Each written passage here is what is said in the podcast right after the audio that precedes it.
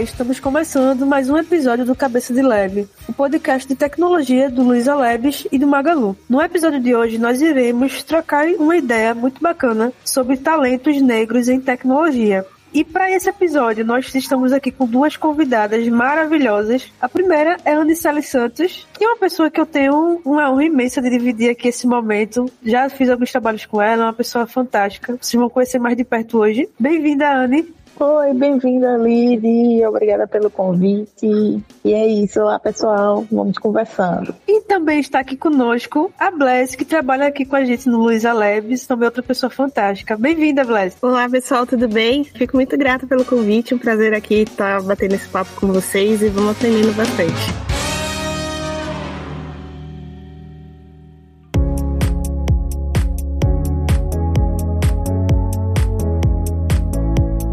A gente vai trocar essa ideia, né, sobre talentos negros em tecnologia. É um assunto que a gente precisa ter cada vez mais uma discussão, mais conversas a respeito disso, conhecer mais pessoas negras. E é por isso que a gente trouxe essas duas convidadas maravilhosas. E aí, para começar esse bate-papo, seria muito interessante, né, a gente conhecer as histórias delas, né, as experiências que elas já tiveram. Então, eu queria que vocês falassem um pouquinho aí de como foi a trajetória de vocês na tecnologia, como vocês chegaram até esse momento, alguma dica que que vocês tenham para a galera conhecer um pouco mais de vocês. Então, como o Lili já apresentou, né, eu sou a Anicele, Anicele Santos por aí.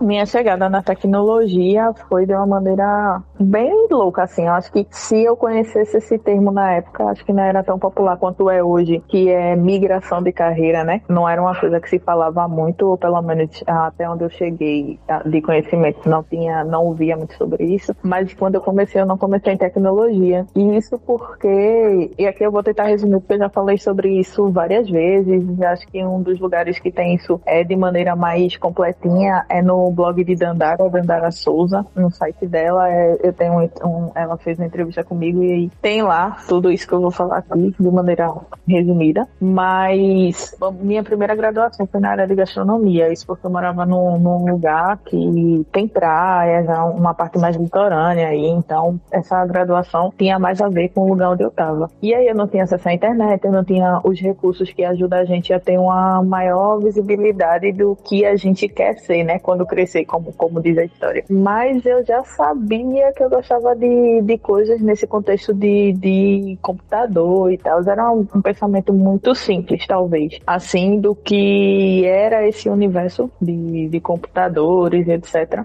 Eu não conseguia enxergar isso como uma profissão, porque não era uma coisa comum. Na onde eu morava, uma coisa comum era ou ser uma pessoa professora ou ser uma pessoa funcionária pública. Ou essa terceira, né? Trabalhar no comércio ou no, no, em alguma situação praeira, em situação praeira, litoral, essas coisas, enfim. E aí, quando eu saio desse lugar, que eu consigo ver novas possibilidades. E aí eu fiz vários cursos, toda uma trajetória. Acredito que muita gente, antes de chegar no que na a profissão atual deve ter passado por várias outras coisas que não tinha nada a ver até chegar nisso. E aí eu já trabalhei de várias coisas até chegar no que eu trabalho atualmente. Atualmente eu trabalho como assistente pedagógico na Open Knowledge Brasil, no eixo educacional, que é a escola de idades. E é uma coisa que eu amo fazer porque eu consigo unir as duas coisas. Eu gosto do que eu faço Aliás, eu sei que eu gosto muito da área de tecnologia, mas não é aquela tecnologia de maneira. aquela coisa do desenvolvimento por, pelo desenvolvimento. Eu gosto do, de unir a parte tecnológica junto com a parte social. E aí eu consigo fazer um pouco disso no meu trabalho, que é facilitando para que outras pessoas possam desenvolver suas habilidades, aprender algum, alguma coisa nova dentro do, do, do, contexto tecnológico e aplicar isso no contexto da sociedade. No caso, a gente trabalha lá com pessoas da comunicação e aí jornalistas, essas pessoas aprendem e vão aplicar nas suas matérias, enfim. E aí foi isso, em resumo,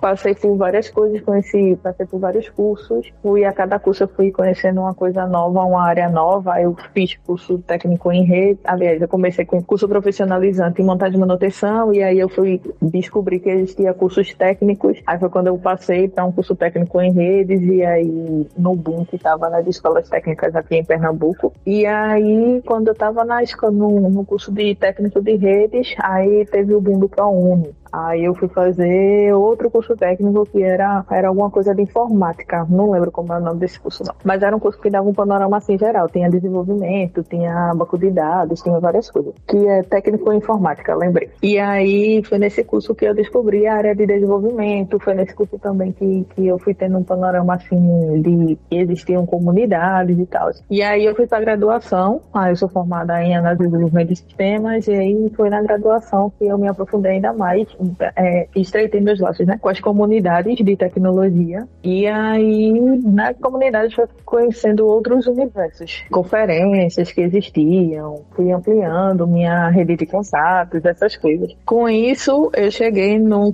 Quando esse episódio for ao ar, já vou ter terminado com a especialização que eu estou fazendo de ciência de dados e, e analytics. Várias coisas vão acontecendo cada vez mais, cada cada vez mais que você avança, mais, mais portas vão se abrindo, assim, mais universos vão se abrindo. E aí você vai chegando onde você chegou. Longas caminhadas, mas é isso de maneira resumida. Oi, gente, falando um pouco sobre minha trajetória. Eu trabalho com a parte de gestão de produtos digitais dentro da fintech do Magalu. E eu acho esse ponto interessante falar que sim, o Magalu tem uma fintech. Então eu estou responsável ali pela gestão de produtos como maquininhas, que é a parte que a gente chama de POS, é, link de pagamento, também é a questão do Tap on Phone, que é uma tecnologia que a gente desenvolveu recentemente, lançou também no mercado e é um case muito massa de inovação. Tô no Magalu há dois anos e meio e entrei no Magalu pelo programa de trainee e aí depois eu fui alocada no Labs para poder trabalhar com essa parte de gestão de produtos digitais. Então eu, eu, brinco que hoje eu estou como PO, PM, né, que tem essa nomenclatura aqui. E quando eu penso sobre essa questão da minha história, né, da minha trajetória, acho que um ponto muito interessante de falar é que hoje eu trabalho com tecnologia, a minha carreira inteira foi com tecnologia e a minha formação assim de graduação da faculdade foi engenharia mecânica. Mas 15 anos atrás eu queria fazer o curso técnico em informática sem saber o que, que era técnico em informática. Eu achava que era mexer o dia inteiro no computador. E aí, na época, tava em alta o Orkut, tava em alta o MSN e achava isso o máximo. E aí, descobrindo um pouco mais sobre cursos técnicos, sobre as oportunidades em si, eu acabei optando pelo curso técnico em mecânica, que para mim foi um explodir de cabeça de muito interessante, de ver outras oportunidades, de ver outras perspectivas de mundo. E eu gostei tanto do técnico, me apaixonei tanto pelo técnico que eu também tinha o intuito de seguir a carreira ali, que eu acabei fazendo curso de engenharia mecânica. A graduação foi um momento que explodiu bastante minha cabeça, principalmente a parte ali de programação. Então, eu, quando entrei na faculdade, aprendi a mexer em C. Então, minha primeira matéria, assim, do primeiro, do primeiro ciclo, né, que é o primeiro semestre da faculdade, foi C. E eu gostei tanto, e na faculdade eu também mexia com MATLAB, mexia com outros programas. E isso me trouxe uma outra perspectiva sobre diversas coisas, diversos mundos e, e diversas possibilidades também. Depois da faculdade, é, um tempo depois, eu atuei na parte de desenvolvimento de produtos, não com tecnologia, então eu atuei na indústria, né, usando ali os conhecimentos de engenharia mecânica, e é muito interessante porque quando a gente fala em tecnologia, a gente remete a, a computador, né, a tecnologias digitais, e a indústria em si também traz bastante tecnologia. E atuei nesse setor por um, por um bom tempo. Dentro do setor, né, dentro da indústria, ali mexendo com desenvolvimento de produtos também, eu tinha interesse em aprofundar mais sobre a parte de gestão de projetos, então ano passado finalizei finalizei, né, no, vai, fazer um, vai fazer um ano, inclusive, finalizei meu MBA na parte de gestão de projetos e foi um marco muito grande para mim porque pude aplicar também várias das coisas no meu dia a dia e, e pra vida. É muito bom ouvir vocês, é isso que eu posso dizer, tá? Essas histórias de vida maravilhosas aí que vocês contaram. E aí, tipo, eu tava aqui pensando, né, me identificando também com, o que vocês falaram, né, de tipo, como, tipo, a Anicele falou, né, como é que ela percebia a tecnologia no, no início, como foi mudando os gostos. Ela ela experimentou várias áreas, vários cursos. Blaise também falou um pouco disso, né, da engenharia para produto, a experiência, né, de programar em C. Foi minha primeira linguagem é, na graduação, quando eu fiz a, a, primeira vez ciência da computação. Então, assim, eu não fazia ideia do que era programar e, tipo, foi no, numa época que era bem restrito, né? Geralmente a gente aprendia a programar numa graduação de computação. Não era, não era como hoje, que tem muito curso online, mas também foi um susto, assim, mas ao mesmo tempo aquele prazer de programar. Então é muito bom ouvir a história de vocês. E também a gente percebe uma diversidade, né? A gente aqui tá ouvindo história de duas mulheres negras, mas que dentro né, dos talentos negros em tecnologia a gente tem ainda mais diversidade, né? A gente escutou aqui duas e achou legal, achou bem diferente. Então imagine quantas pessoas negras aí não têm trajetórias também diferentes e que a gente poderia conhecer melhor, né?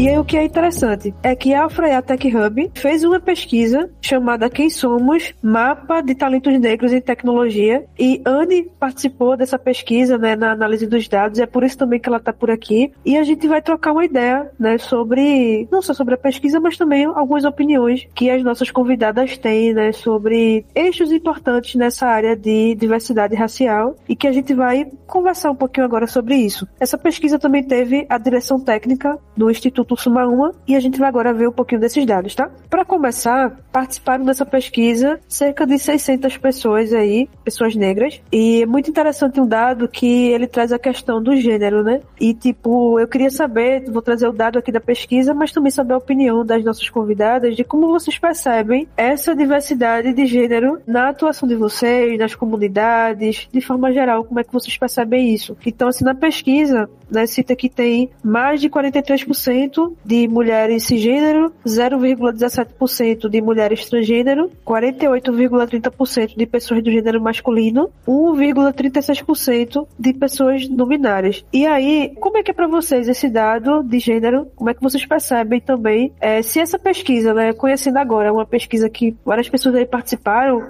se realmente isso reflete a nossa, o nosso senso comum, né, quando a gente está nos, nos locais?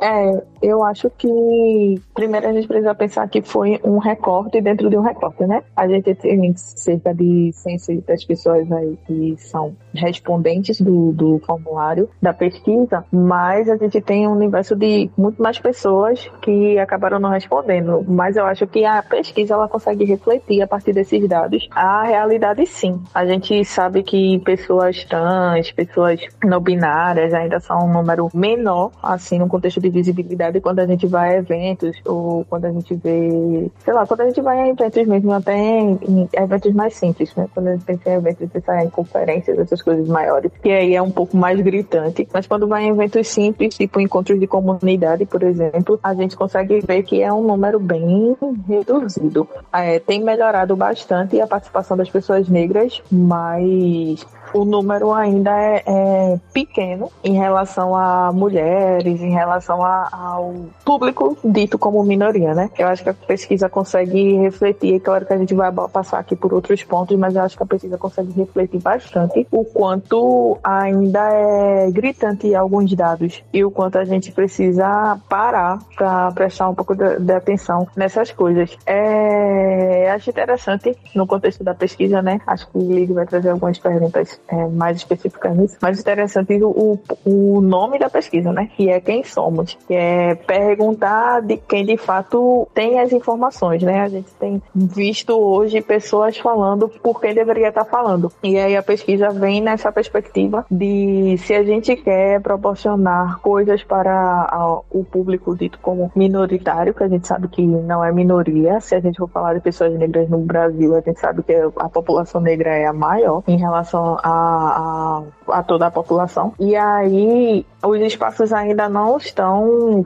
organizados para que a gente faça parte. É, a gente pode desenvolver isso depois, mas voltando ao ponto inicial, acho que a pesquisa consegue sim refletir e é, quando traz esses dados refletir o que de fato ainda é, né? Ah, embora ainda tem hoje em dia a gente tenha muito programa de incentivo para a participação de mulheres. É, eu vejo isso muito em comunidades. A gente tem muitas comunidades que são feitas apenas para mulheres, para mulheres. Aí tem outros grupos que são feitos para mulheres que têm filhos. É, a gente tem outras comunidades que são feitas só para pessoas negras. Outras comunidades como o Pajumbatec, que é uma comunidade aqui de Pernambuco que é feito por na, na pessoa de Luana, né, que é a idealizadora, que é feito para pessoas trans. A gente hoje tem várias comunidades de incentivo e eu lembro que na minha. Quando eu comecei nessa trajetória, a primeira primeira comunidade que eu conheci foi o Pai Ladies, e que é uma comunidade voltada para mulheres, mas não tinha tantos recortes como se tem hoje. Então acho que acaba que esses, esses subgrupos que vão se criando para ajudar as pessoas, essas pessoas a se aproximarem da tecnologia, influenciam nesse impacto que a gente está vendo, que no final das contas, embora influencie, mas ainda é menor, ainda há muito por fazer. Muito bom esses pontos que você trouxe ali, tipo, de quem tá, tipo, do objetivo dessa pesquisa ser também, né, as pessoas falarem por elas, né, tipo, as pessoas negras falarem por elas mesmas ao invés de não ser algo terceirizado, né, como geralmente a maioria das pesquisas de tecnologia, ela, elas não chegam muito nessas pessoas, né, e essa pesquisa assim mais direcionada, a gente percebe que tem, assim, pessoas negras bastante, né, e que talvez fosse, não fosse tão esperado 600 pessoas respondendo, e, tipo, geralmente nessas outras pesquisas a gente não consegue, às vezes, ter esse público, né, participando. E aí, um, um dado também bem interessante, né, que eu tava, assim, refletindo sobre ele, que não é da, da pesquisa né, do, do Quem Somos, mas é do IBGE, que foi uma pesquisa que teve aí sobre desigualdades sociais por cor ou raça em 2019, e ele fala da questão de, de acesso à internet, né? Tipo, jovens né, negros de 15 a, 20, a 29 anos, eles têm menor possibilidade né, de acesso. E aí, isso é um grande problema, porque a gente sabe que hoje, na área de tecnologia, a maior parte de aprendizagem, de você conhecer novas tecnologias também, ter contato com outras pessoas, comunidades, passa muito por você ter acesso à internet, né? Você tá não só conectado, mas também ambientado, né, em algumas plataformas, algumas comunidades mais de nicho de internet, que de forma geral, se você não tiver um acesso mais amplo, fica difícil de você conhecer, né? E aí também outro dado legal que eles trazem é sobre a diferença de acesso a computador, né? Então, assim, a diferença né, entre pessoas brancas e pessoas negras é quase de 21,8 pontos percentuais. Então, assim, é uma diferença muito grande. Então, assim, pessoas brancas, 61,4% têm acesso e pessoas negras apenas 39,6%. E aí eu queria que vocês, assim, falassem o que vocês acham que poderia, né, ser feito, mudanças que individualmente e coletivamente a gente pode construir para que esse acesso ele seja mais democrático, né? A gente dificilmente vai conseguir ter mais pessoas negras em tecnologia se elas são as que têm menos acesso à internet, a computador, e se tudo hoje passa por essa questão conectada também. É, essa pauta que você trouxe, esses dados e, e, ter essa visualização sobre isso de forma metrificada, acho que reflete um pouco de como está a nossa sociedade hoje, né? O que, que a gente conseguiria fazer com esses dados para poder de fato mudar essa situação, para poder de, de fato mitigar esses aspectos. Na minha visão, assim, eu Blessing falando sobre essa é, sobre essas métricas e também trazendo um pouco sobre a minha perspectiva de mundo, essa parte, né, de ter acesso a essas ferramentas é um primeiro passo, mas não é um primeiro passo suficiente, porque eu vou dar um exemplo. Às vezes o que a gente tem de visão de acesso é muito diferente. Cada, cada pessoa pode ter uma visão distinta sobre o que é acesso. E eu acho que entra num primeiro passo a gente de, determinar ali qual que é o gradiente. Então, perguntar às pessoas, né, e entender um pouco o que, que cada um vê como acesso porque aí a gente consegue de fato expandir as nossas perspectivas. E aí, dito isso, quando a gente pensa ali nessa parte de acessos de informações, de trazer mais ferramentas que vão de fato auxiliar outras pessoas a, a terem, obterem patamares diferentes dos que elas estão, entra num outro passo que é a gente de fato é, disponibilizar essas informações, disponibilizar esses acessos, mas de uma forma que a gente explique para as pessoas de fato que são aquilo. Eu tenho um exemplo muito claro, Lid, que a gente está vivendo hoje uma era da internet, onde tudo é muito rápido, tudo é muito dinâmico. Eu nasci no início dos anos 90 e tem pessoas que né, são mais velhas, que fazem parte de outros grupos que eu tô presente, outras comunidades, que elas comentam sobre essa questão de, na geração atual, tudo é muito mais rápido, né? Muito mais dinâmico ali a respeito dessas trocas de informação. Mas, de fato, quem tá tendo acesso a essas informações? E se aquelas pessoas elas estão tendo acesso, será que elas de fato estão entendendo o que é aquilo? A minha trajetória no mundo da tecnologia, eu brinco que começou porque eu fiquei sabendo por uma conhecida que ela era um ano mais velha, e ela ia fazer um curso técnico num colégio da Unicamp, e ela tinha passado no colégio, e foi ela que me explicou de fato que era um colégio técnico, o que era um colégio da Unicamp, e foi a partir disso que eu pude pensar sobre aquilo, e nessa perspectiva de querer alçar é, oportunidades melhores, me preparar de fato para poder ingressar num curso técnico. Então, essa troca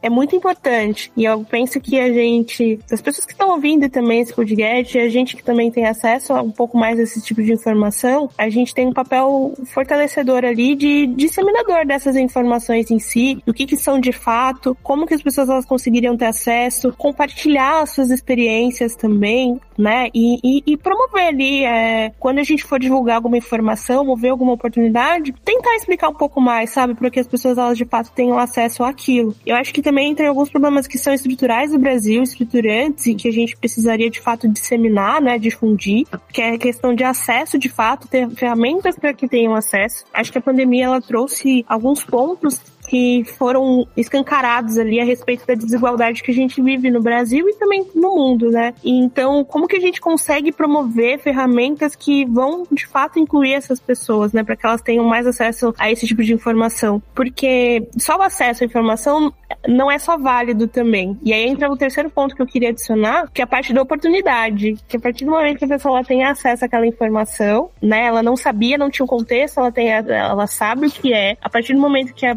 que ela sabe o que é e ela tem o acesso, a oportunidade de fato para ela poder usufruir daquilo. E aí, de fato, entra na questão do ganha-ganha, né? E eu, eu percebo que a gente, como sociedade, é, pode implementar mais isso. Depende em diversos momentos também de políticas públicas para tal, mas eu penso que a gente também pode ser um disseminador ali que pode tornar 1% melhor a vida das pessoas e reduzir essas desigualdades que a gente vive, né?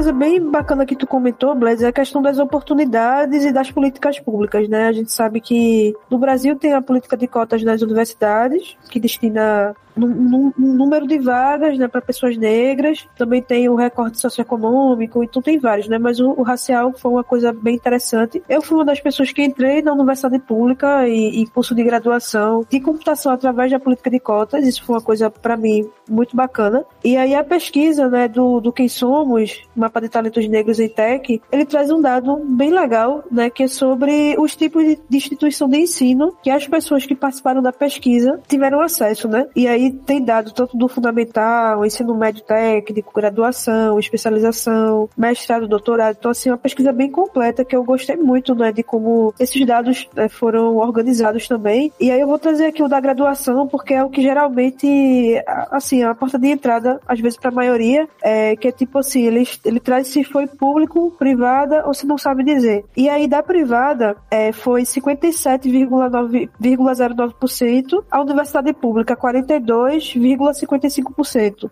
E aí esse dado me chamou a atenção o seguinte, né, de que hoje a maioria teve acesso pela universidade privada, né, e há um tempo atrás a gente, como eu comentei, vocês também tiveram talvez essa, essa mesma vivência de, de geração de, de tempo, é de que a maioria dos cursos eram geralmente na da pública, né? E depois a gente teve aí o aumento das universidades privadas e tudo mais. E eu queria saber de vocês como foi esse acesso. É, vocês comentaram um pouco já, né, de que fizeram graduação na área e tal, mas se vocês percebem alguma diferença dessa mudança, né, de como as cotas influenciam nos cursos de tecnologia no perfil do público, se vocês perceberam alguma coisa nesse sentido também. Eu acho que influenciou positivamente, né? Hoje a gente vê que tem muitas pessoas que estão conseguindo ter bastante acesso, pessoas que tinham um pouco mais de dificuldade antes. É, eu acho que também aquele boom que teve ali do ProUni, inclusive eu queria até fazer uma errata que eu falei ProUni quando eu estava falando do, do boom dos cursos técnicos e era Pronatec, eu nem lembrava como era o nome do programa mais. Mas o, o boom do ProUni também ajudou muito nesse acesso às universidades privadas, que a gente sabe que os cursos são caríssimos, ainda hoje, né? São caríssimos. É, essa coisa do EAD ficou mais forte durante a pandemia, mas já estava vindo ali com uma força no semipresencial em algumas distâncias só a distância também, é, a gente já, já via o quanto, pelo valor ser um pouco mais, mais baixo, né, ajudava a que as pessoas conseguissem ter acesso a esse conteúdo. É, e aqui eu acho que vale um adendo também, porque pelo menos dentro da bolha de tecnologia a gente tem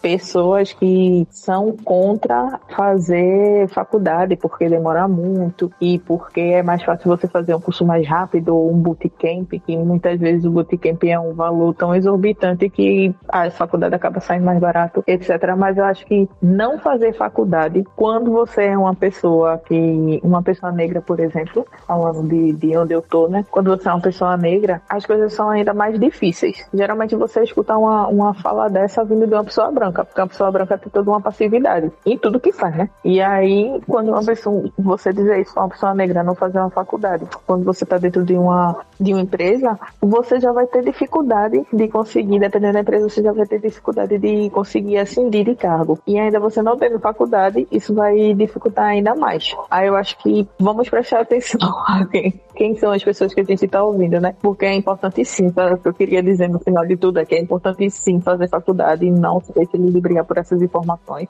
Embora esteja um boom aí das facilidades de migração de carreira para a área de tecnologia ou de entrar na área de tecnologia a partir de outros meios, mas é importante sim. E acho que o, é, a políticas de cota e todas as possibilidades que existem hoje ajuda para que você consiga chegar lá, sabe? Seja um passo que, que como eu posso dizer, que fortifique na sua caminhada, um passo importante na sua caminhada, porque aí você pode, sei lá, ir para outros caminhos de seja uma especialização, seja uma linha acadêmica de mestrado, que vai ajudar você em, em várias coisas, inclusive financeiramente. Mas quando a gente é uma, uma minoria, a gente precisa pensar que a, a, a maneira da gente chegar são outros caminhos, né? Em relação às outras pessoas que têm facilidade sem precisar fazer tantos esforços, principalmente quando você é herdeiro. Eu tenho uma visão sobre essa parte, né, do acesso à educação. Eu sou uma pessoa que, durante a minha educação, né, na minha família, foi muito pautado a importância da educação, né, educação como uma ferramenta libertadora em diversos aspectos, diversos aspectos. Então, eu sou uma das, das maiores incentivadoras ali para as pessoas, se elas quiserem estudar, se quiserem se especializar, para poder seguirem esse sonho e seguir atrás, para poder batalhar, para poder conseguir, se tiverem oportunidade, sim. Então, eu sou uma,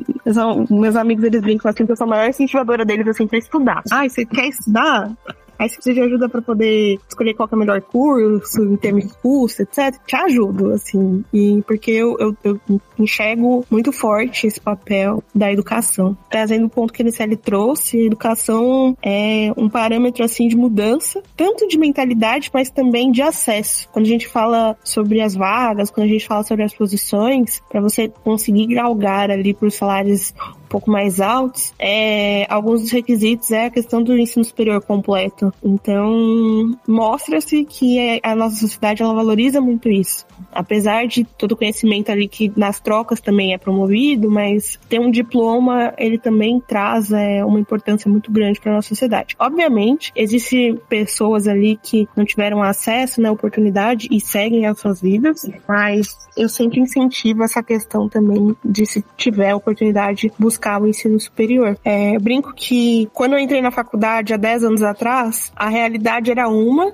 e quando eu saí, quando eu vejo hoje, a realidade é totalmente diferente. Quando eu entrei na faculdade, entrei na Universidade Federal, quase não tinham pessoas negras ou pessoas assim diversas. E, e hoje o, o, recorte é muito diferente. Isso é muito positivo, porque traz diálogos que antes não eram debatidos. Isso traz uma expansão de você ver outras realidades, de você ver outras oportunidades, outras formas de você ser agente de transformação de fato né? E pensar ali de outras formas como que você consegue trazer melhorias na sociedade onde você está inserido. Então, é um reforço, né, dos movimentos ali, das políticas afirmativas e de outras políticas também, que trazem essa diversidade que nos faz pensar também de forma distinta. E isso é muito bom, isso é muito positivo. Eu fico muito contente de ver que a forma que a universidade que eu estudei há 10 anos atrás estava de uma e agora ela está de uma outra totalmente diferente. Então isso é muito legal, muito bom ver esse movimento. a ideia é que isso se reproduza ali também para o próprio mercado de trabalho, né?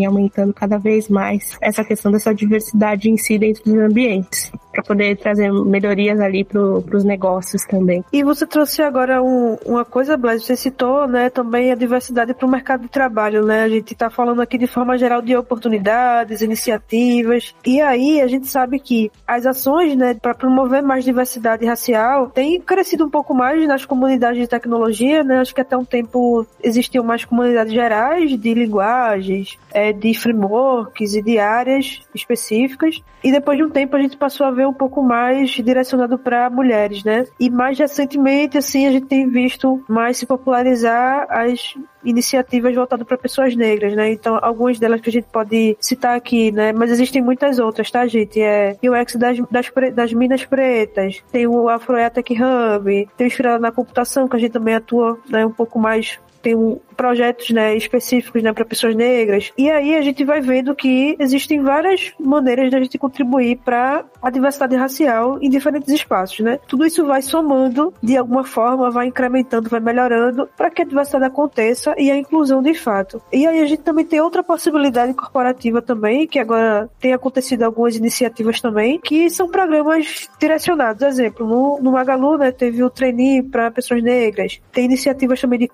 e, e, e, aí vai indo. Também tem vagas afirmativas para pessoas negras. Então são iniciativas interessantes e que, na pesquisa né, do Quem Somos, as pessoas responderam também o que, é que elas achavam sobre essas, esses programas, essas ações de forma geral. Aí eles citaram, né, tipo, pro ambiente corporativo, se eles achavam que contribuía ou não para promoção de diversidade e inclusão racial. E aí 90,99% disseram que sim e 4,8% disse que não. Isso é bem legal porque a gente, pelo menos para mim, eu percebo que as pessoas estão percebendo uma oportunidade, né, enxergando ali, ó, isso aqui é uma possibilidade positiva é, de inclusão, né? Nas comunidades de TI a gente também tem várias ações. E eu queria saber de vocês, assim, a importância desses programas, dessas comunidades e o que é que vocês acham também que nós, enquanto indivíduos, né, que estamos na tecnologia, nós podemos fazer de maneira proativa para deixar a área mais diversa também.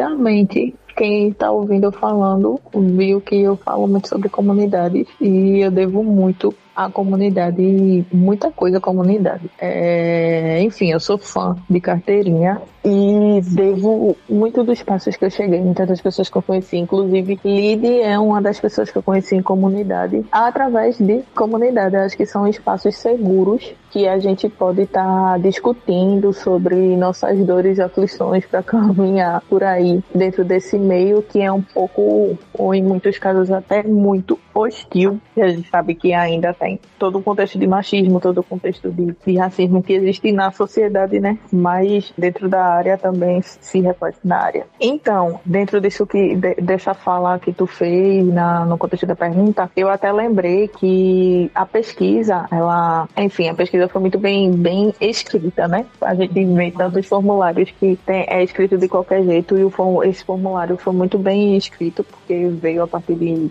enfim, Thaís, Thaís, a diretora executiva do Sumaúna, ela é uma conheçam uma pessoa brilhante. E aí, como pessoa pesquisadora, ela fez o formulário de maneira que você conseguia responder e em uma completude, né? Não ficava faltando nada. E aí eu lembro que algumas, alguns respondentes trouxeram na pergunta sobre ações afirmativas da empresa que existiam empresas que tinham ações afirmativas, mas que ainda assim era difícil conseguir, porque tinha, tinha pergunta sobre ações afirmativas para entrar na empresa e tinha perguntas sobre internamente ações afirmativas para ajudar a chegar a outros cargos. E aí tem algumas pessoas que falaram que existiam ações afirmativas na empresa, mas mesmo assim eram ações, era, era como se fossem ações muito só no papel ou muito só no marketing. Não, na, efetivamente dentro da empresa era um completo, como a gente comumente chama no dia a dia, Chernobyl, né? Que é algo um pouco difícil de lidar, porque não, a empresa não, não faz esse preparo interno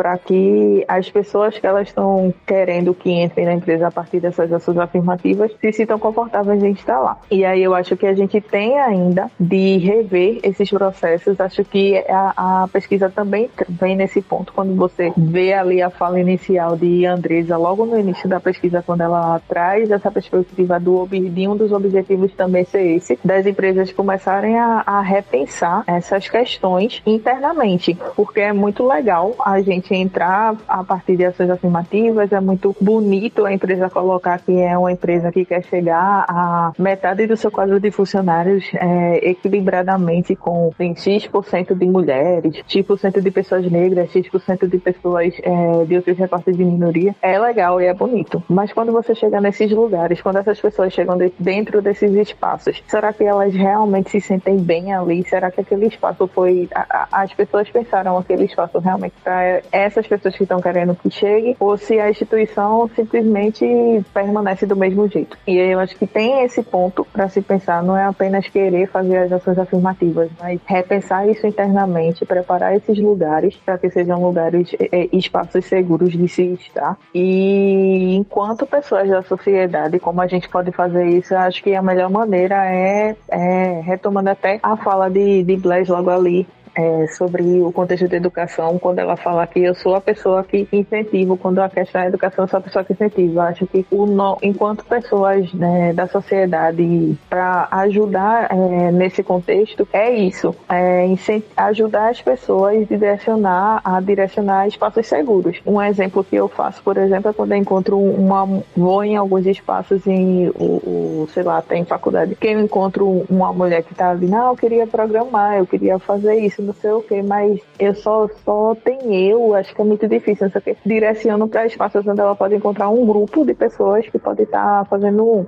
que está fazendo as mesmas coisas que ela e pode estar tá se ajudando nesse processo. E hoje é tão mais, mais tá mais tranquilo de encontrar isso, né? Tá mais fácil de encontrar isso. A gente tem grupos de WhatsApp, a gente tem vários grupos de Discord, grupos de Telegram, onde as pessoas se reúnem nesse propósito, né? De, de se ajudarem. E acho que a partir desses lugares a gente pode começar a trazer esses pontos de conscientização para outros espaços também. Quando a gente, e aí citando isso, quando a gente vai fazer um evento dentro de um encontro, dentro de uma instituição dessa, que a gente sabe que é uma instituição que não é tão ok no, no, nessas questões, mas que ter esse encontro dentro da instituição faz com que seja bonito para a instituição, como se ela fosse abraçasse as minorias, abraçasse as mulheres, abraçasse é, aquele público que está ali, daquela comunidade que é de recorte específico de minoria, mas a, a, as pessoas que trabalham lá sabem que ela não é bem assim. Quando a gente está nesses espaços, o que a gente pode fazer é tipo, falar sobre isso,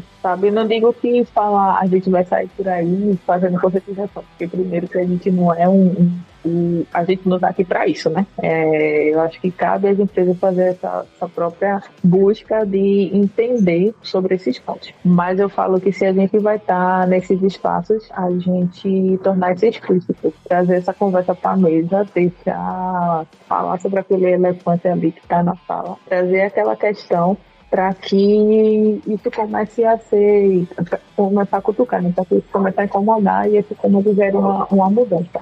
Na minha leitura sobre esse aspecto em si, a gente fala sobre esses pontos, né, de pessoas negras, é, pessoas né, diversas também, em ambientes, né, no mercado ali de trabalho, como que fica essa questão da valorização profissional. Eu acho que são, sim, importantes terem essas iniciativas. Elas começam um processo, mas é importante continuar, não achar que elas são suficientes. Então precisa de, de algumas sedimentações, o ponto que a Anicele ela trouxe também. Eu costumo brincar, assim, que as comunidades, talvez elas deram esse start ali para poder terem essas, essas, essas iniciativas também, no sentido de auxiliar essas, essas pessoas, né, que fazem parte dessas comunidades a se capacitarem também tecnicamente, né, para aquele escopo. Então, eu faço parte até da comunidade da ProPython e isso me ajuda muito, assim, em dúvidas que eu tenho sobre Python. Eu falo, nossa senhora, mas por onde eu começo? Quando eu comecei a estudar um pouco mais, né, dessa parte de Python, quais são, quais são as referências ali que eu precisaria buscar, dúvidas pontuais que eu tinha. Então, as comunidades, elas são uma rede rede de apoio muito forte e fortalecem a gente, né? Não só nessa parte técnica, mas também em outras questões ali que são específicas. Se você faz parte de uma comunidade que tem um recorte ali que as pessoas elas te entendem também, né? Em alguns, alguns aspectos da sua subjetividade. E quando a gente fala sobre a questão da valorização do profissional, eu percebo que o que falta, e seria a primeira etapa, seria a questão da oportunidade. Quando você dá uma oportunidade, você permite com que a pessoa ela consiga, de fato, ter visões ali diferentes, então ela conseguir interagir com atores que fazem parte da, da, daquele ecossistema, com que, de fato, tenha essa promoção para que a pessoa ela conheça, né, qual que é a dinâmica das empresas ali onde elas vão estar inseridas ou vão estar conhecendo e entendam também como que são os processos e tragam também várias oportunidades para poder trazer essa alavancagem ali dos resultados de forma rápida e também trazendo outros pontos de vista. Então, funciona como uma relação de ganha-ganha. Durante o programa de trainee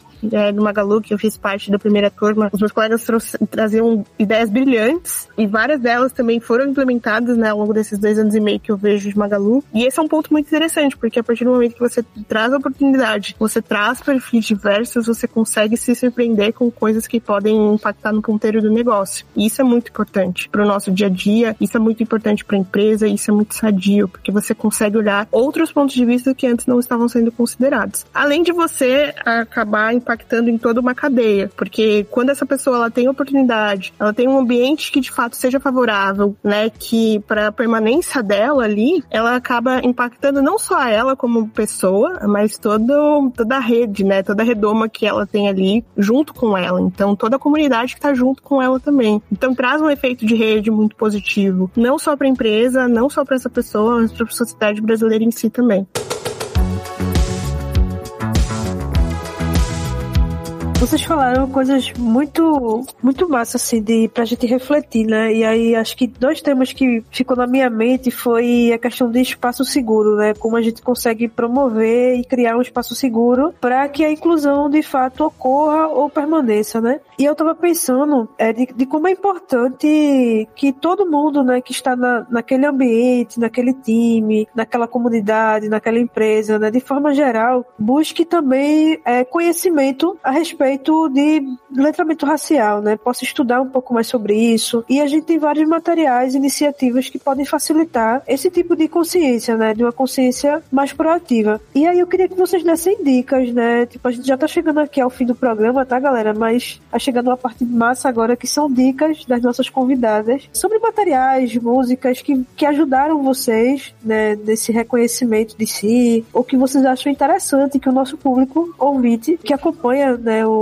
o, Cabeça de Lab também possa ler, né, estudar um filme, alguma coisa assim. O que é que vocês recomendariam? Esse ponto que você trouxe, Lidiane, é um ponto muito interessante, porque o letramento racial ele é um primeiro passo. Eu não consigo falar com tanta propriedade, porque eu não sou especialista em diversidade e inclusão. Eu trabalho com a parte de produtos, né, com a parte de tecnologia e inovação. Eu acho que tem várias referências no mercado que também podem ajudar nesse processo, mas o letramento racial ele não é suficiente, porque um exemplo claro do que eu vejo sobre essa questão é a questão do jogador de futebol, né, do Vini Júnior. As pessoas elas têm letramento racial na Europa e ainda assim essas situações acontecem. Então, como que a gente consegue de fato é, aplicar ali a luta antirracista e de fato fazer isso uma pauta a ser batalhada? Só o letramento racial para eu poder saber quais são os termos que eu posso ou não utilizar, o que, que é lugar de fala e alguns pontos específicos, eu vejo que não é suficiente. Eu vejo que tem a necessidade muito forte das pessoas elas de fato serem aliadas, delas entenderem mais sobre essa parte do racismo, mas não de forma superficial, mas entenderem ali no dia a dia e auxiliar as pessoas, né, que estão ali, né, no ambiente de trabalho, apoiar essas pessoas e de fato ser um, um aliado na luta, né, antirracista. Eu tô trazendo recorte racial, né, mas obviamente tem outros recortes também, né, tem o recorte de gênero, tem o, o recorte PCD também, que são recortes super importantes também, que precisam também ser pautas, mas como que no nosso dia a dia a gente de fato está sendo aliado ali de, de situações, quando a gente está vendo situações que não são legais e a gente está se posicionando no nosso dia a dia, ou a gente está meio que fechando os olhos, falando não é comigo, não vou me posicionar, ou vou me posicionar quando a pessoa ela de fato quiser abrir ou falar sobre essa questão. Eu acho que todos nós temos um papel muito importante na luta antirracista e ela não consiste só nessa parte de pessoas negras falarem para pessoas brancas sobre situações que não são legais, né? Essa questão do de você meio que demandar de uma pessoa negra que não trabalha com essa, com essa temática de diversidade e inclusão um letramento sobre que, dúvidas raciais ou, ou outras questões, mas de fato ser um apoiador ali da causa antirracista. Tem um livro muito legal da Cida Bento, que ela fala sobre o, o pacto narcisístico da branquitude. Eu acho que é uma leitura essencial para, de fato, pessoas que querem ser antirracistas, mas não só pelo hype em si, mas de fato utilizarem isso no seu dia a dia para poder promover ambientes com mais segurança psicológica. E tem diversos, assim, diversas referências de pessoas, né, que trazem sobre essa temática racial. A gente tem ministério sobre isso. E eu acho isso, essa temática muito importante e necessária para a gente, de fato, trazer essas vantagens todas, né, como, como, como benefícios para o negócio, como ambiente mais acolhedor, onde a gente tem uma retenção também de pessoas negras dentro dos ambientes corporativos. Só me resta dar RT em tudo que Blaise falou aí, porque é isso mesmo. Eu super concordo com tudo que, que ela disse. E eu traria para a mesa a popular frase que todo mundo gosta de usar, principalmente quando tá ali em, em novembro, né? Que é a popular frase de Angela Davis. Não basta ser, não ser racista, tem que ser antirracista. A gente, as pessoas usam muito essa frase e às vezes não reflete bem o, o que ela quer dizer. E além de você ter toda essa coisa que é como a Blanche além de você ter todo essa, esse letramento racial, você precisa ter, tá ali nesse entrave sobre quando essas coisas acontecerem. A parte de qualquer polêmica que possa existir em relação a essa autora, eu acrescentaria o, o manual antirracista, que é de Djamila Ribeiro, também indicaria como porta de entrada, porque tem vários livros de, de maiores aprofundamentos de outros intelectuais negros. Inclusive, quando você lê a pesquisa do a pesquisa Quem Somos, o material da pesquisa Quem Somos, você vê que a pesquisa não, ela não traz, o material não traz só apenas dados, ela traz muitas citações e muita, muito arcabouço de, de intelectuais negros que a gente tem teve, como o, o grande Milton Santos. A pesquisa. Mas voltando, a gente tem também o a coleção Feminismo Plurais, né? Que vai trazer, vai uma, ser a porta de entrada para várias outras outros, outros contextos relacionados com o contexto de negritude, é, o contexto de, de, do público LGBT, enfim. Eu acho que é isso. É apenas, não apenas fazer essa, essa internalização de que eu sei sobre isso porque eu li sobre isso, é também estar ali no combate para que essas coisas possam não acontecer mais, evitar que essas coisas possam não acontecer mais. Se você é uma pessoa branca, se você é uma pessoa que se que sabe que os, os, a, su, os, a sua voz vai ser ouvida com mais facilidade do que a voz de uma pessoa que está no recorte de minoria, então se colocar nesse espaço para direcionar as atenções para que as pessoas negras possam ser ouvidas, porque eu acho que o, o grande problema hoje é que as pessoas não escutam elas querem só falar e elas não escutam. E não é de hoje. Se você for ler grandes intelectuais como Lélia Gonzalez, que vem falando há bastante tempo os livros, leiam Lélia Gonzalez, inclusive, a gente, a própria Angela Davis fala, vocês vêm, vêm ler, vocês me querem, mas vocês têm uma intelectual é, é, brilhante, que é a Lélia Gonzalez. Então, leia a Lélia Gonzalez. E aí ela já vinha falando, assim como leiam Dona Sônia Carneiro também, ela já vinha falando há muito tempo, são pessoas que já vinham falando, já vinham trilhando um caminho, já vinham quebrando várias barreiras desse, desse enfrentamento, sendo que as pessoas não escutam. E aí elas acabam reproduzindo o que já vem de tempos atrás. Aí hoje fica esse boom de pessoas querendo, ah, vamos fazer isso, vamos fazer aquilo em relação a minorias e vamos abrir esses espaços, vamos querer que essas pessoas estejam nesses lugares, mas são coisas que a gente já vinha falando há muito tempo, sabe? Então acho que outro passo também é ouvir. Ouvir o que a gente está falando, o que a gente tem a dizer. Dicas e contribuições maravilhosas. Então, aí, todo mundo que estava esperando por esse momento, que tem interesse em aprender um pouco mais, além de todo o bate-papo que a gente teve aqui, que foi maravilhoso, a gente tem aí um material disponível para a gente ler, né, se aprofundar. Então, para quem gosta de música, também tem o Emicida, que é bem legal. Tem filmes também muito interessantes. Estrelas Além do Tempo é um filme muito legal também. Então, assim, materiais que a gente pode ir consumindo e aprendendo no dia dia a dia também, observar a nossa prática né, corporativa nas comunidades, em todos os lugares que a gente tiver.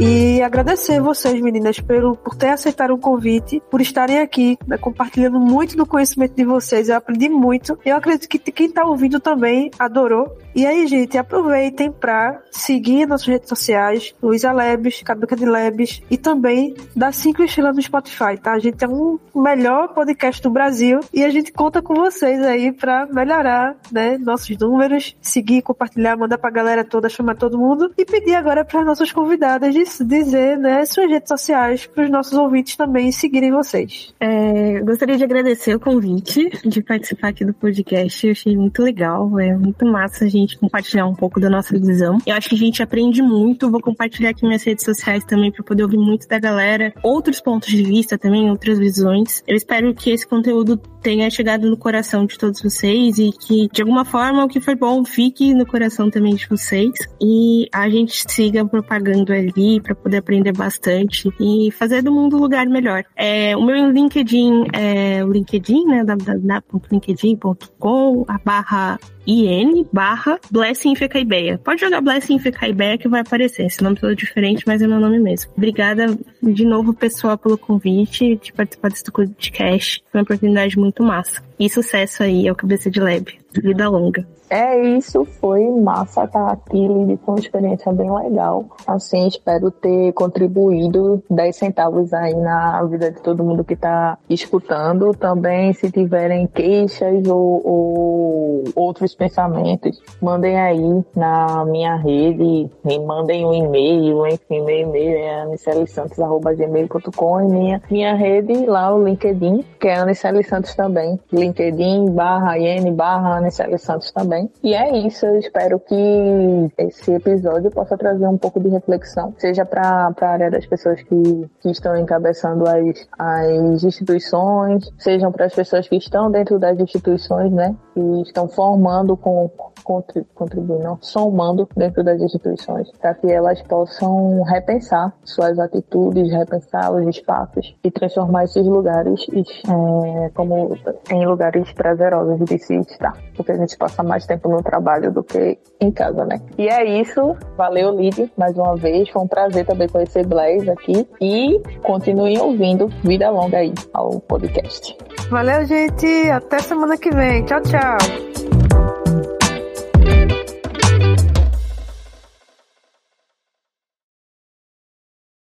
Este podcast foi editado por Radiofobia, podcast e multimídia.